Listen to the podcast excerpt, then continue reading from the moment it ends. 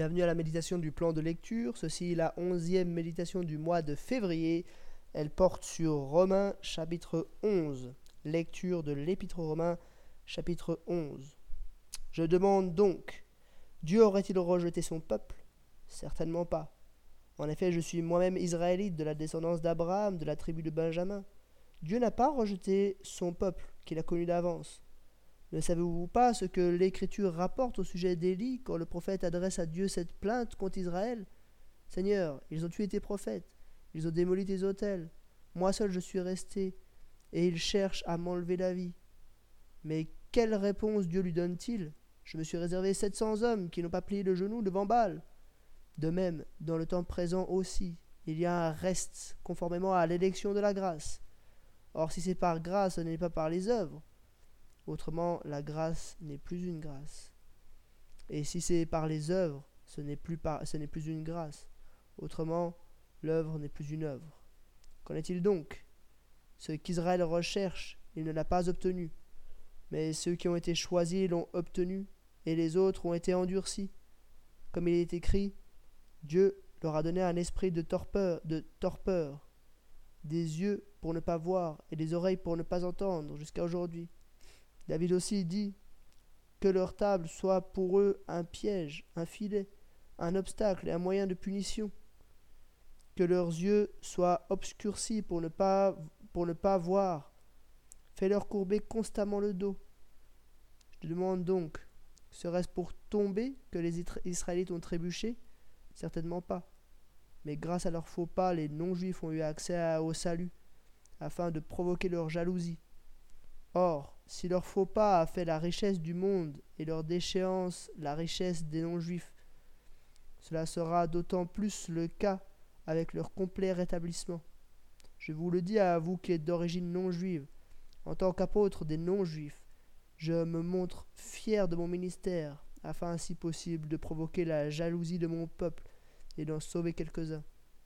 En effet, si leur mise à l'écart a entraîné la réconciliation du monde, que produira leur réintégration, sinon le passage de la mort à la vie Or, si la première part de pain est sainte, tout le pain l'est aussi. Et si la racine est sainte, les branches le sont aussi.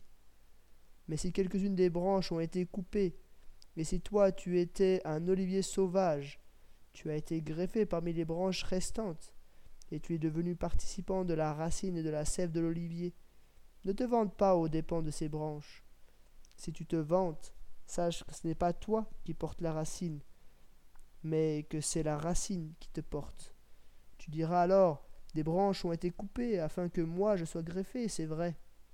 Elles ont été retranchées à cause de leur incrédulité, et toi, c'est par la foi que tu subsistes. Ne fais pas preuve d'orgueil, mais aie de la crainte, car si Dieu n'a pas épargné les branches naturelles, il ne t'épargnera pas non plus. Considère donc la bonté et la sévérité de Dieu, sévérité envers ceux qui sont tombés et bonté envers toi, si tu demeures dans sa bonté. Autrement, toi aussi tu seras retranché.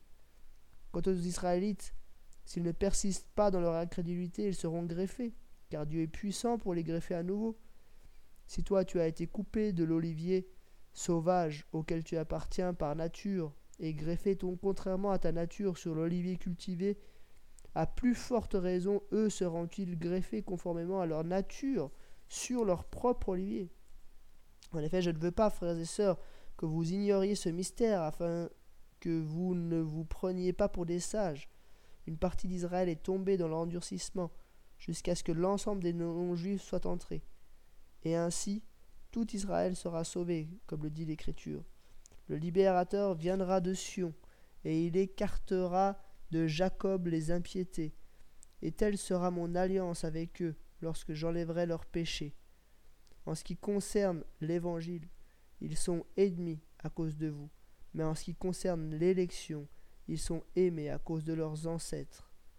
En effet, les dons et l'appel de Dieu sont irrévocables, de même que vous avez autrefois désobéi à Dieu et que vous avez maintenant obtenu grâce à cause de leur désobéissance, de même ils, sont, ils ont maintenant désobéi afin d'obtenir eux aussi grâce à cause de la grâce qui vous a été faite. Car Dieu a enfermé tous les hommes dans la désobéissance pour faire grâce à tous. Quelle profondeur ont la richesse, la sagesse et la connaissance de Dieu Que ses jugements sont insondables et ses voies impénétrables. En effet, qui a connu la pensée du Seigneur ou qui a été son conseiller? Qui lui a donné le premier pour être payé en retour? C'est de lui, par lui et pour lui que sont toutes choses. À lui soit la gloire dans tous les siècles. Amen. Jusqu'ici, la lecture de Romains chapitre 11. S'il y a une question qui euh, suscite des débats parmi les théologiens, qui a suscité des débats dans l'histoire de la théologie, mais qui en particulier aujourd'hui suscite beaucoup de débats, c'est la question de la place d'Israël, du peuple d'Israël dans la pensée de Dieu. Est-ce que euh, Dieu accorde une place spéciale à Israël ou est-ce que c'est un peuple parmi d'autres? Tout le monde est d'accord de dire que dans l'ancienne alliance, Israël avait un statut spécial, mais la question c'est plutôt à partir de la nouvelle alliance, puisque les nations sont intégrées dans le plan de salut de Dieu, est-ce que Israël garde encore une place spéciale ou alors est-ce que Israël euh, devient une nation au même titre que toutes les autres nations. Je crois pouvoir dire, euh, à, la lumière de ce chapitre qui est sans, doute le chapitre de toute la Bible qui traite de la manière la plus complète cette question, je crois pouvoir dire que euh, Israël est en quelque sorte, d'un point de vue de l'Évangile, une nation comme les autres, mais qu'elle a quand même une place particulière dans la pensée de Dieu. Et je crois qu'il y a un peu trois éléments de réponse que Paul donne euh, dans ce chapitre. Il commence par cette question, Dieu aurait-il rejeté son peuple? Certainement pas. Donc bien sûr, Dieu n'est pas contre le peuple d'Israël. Il n'est pas question de dire, euh, voilà, euh, le peuple d'Israël a eu sa chance dans le passé. maintenant, il a crucifié le Messie. C'est terminé pour eux. Bien sûr que non. bien sûr qu'il n'est pas question de cela. Mais en quoi est-ce que le peuple d'Israël euh, a encore une place dans la pensée de Dieu? Premièrement, euh, premier élément de réponse, eh bien, le salut leur est ouvert au même titre euh, qu'aux autres peuples, par la foi, par la grâce, le salut leur est ouvert, et même il y a un reste comme ces 700 hommes qui n'ont pas plié le genou devant Baal.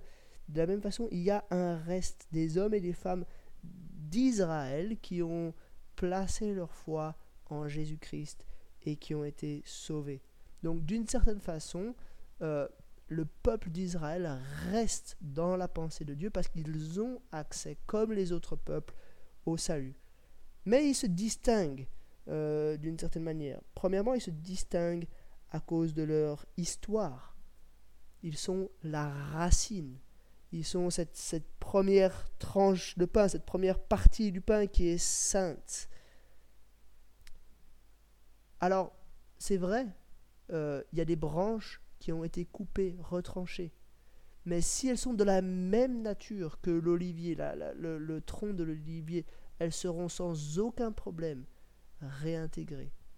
Et nous devons nous souvenir que ce n'est pas nous qui portons l'olivier, mais l'olivier qui nous porte.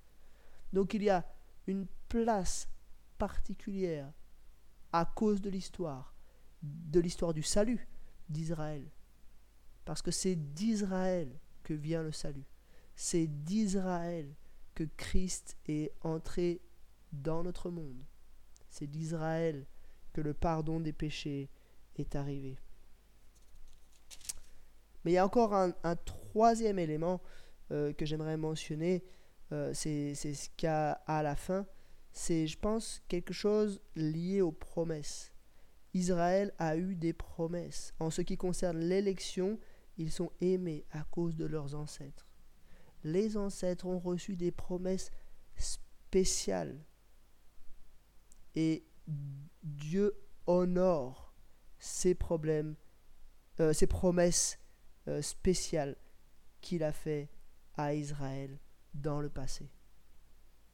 Bien sûr, euh, je ne crois pas que Israël peut être sauvé en obéissant à la loi ou en obéissant à une tradition ou quoi que ce soit comme cela. Si, si, si les membres du peuple d'Israël sont sauvés, ils sont sauvés par Jésus-Christ. Mais plutôt, c'est plutôt la question, est-ce qu'ils est ont une place spéciale dans la pensée de Dieu? Ils ont en tout cas euh, une place de nation comme les autres nations, mais à cause de leur histoire, à cause des promesses, ils ont une place un petit peu particulière dans la pensée de Dieu. Et on, peut même attendre, je crois, sur la base de ce chapitre, un grand réveil parmi le peuple d'Israël euh, un jour. Je ne sais pas, euh, enfin ce sera en tout cas pas un grand réveil, un grand retour au judaïsme, mais ce sera un grand réveil à Jésus. C'est un sujet qui fait débat encore aujourd'hui, mais je crois que ce qui est clair, c'est que Israël a besoin de l'évangile. Une partie d'Israël est tombée, c'est ce verset 25, est tombée dans l'endurcissement jusqu'à ce que l'ensemble des non-juifs soit entré. Nous avons besoin et nous avons une responsabilité d'annoncer le message de l'évangile à Israël. Voilà quelques remarques sur Romains chapitre 11 et je vous dis à demain pour un nouvel épisode.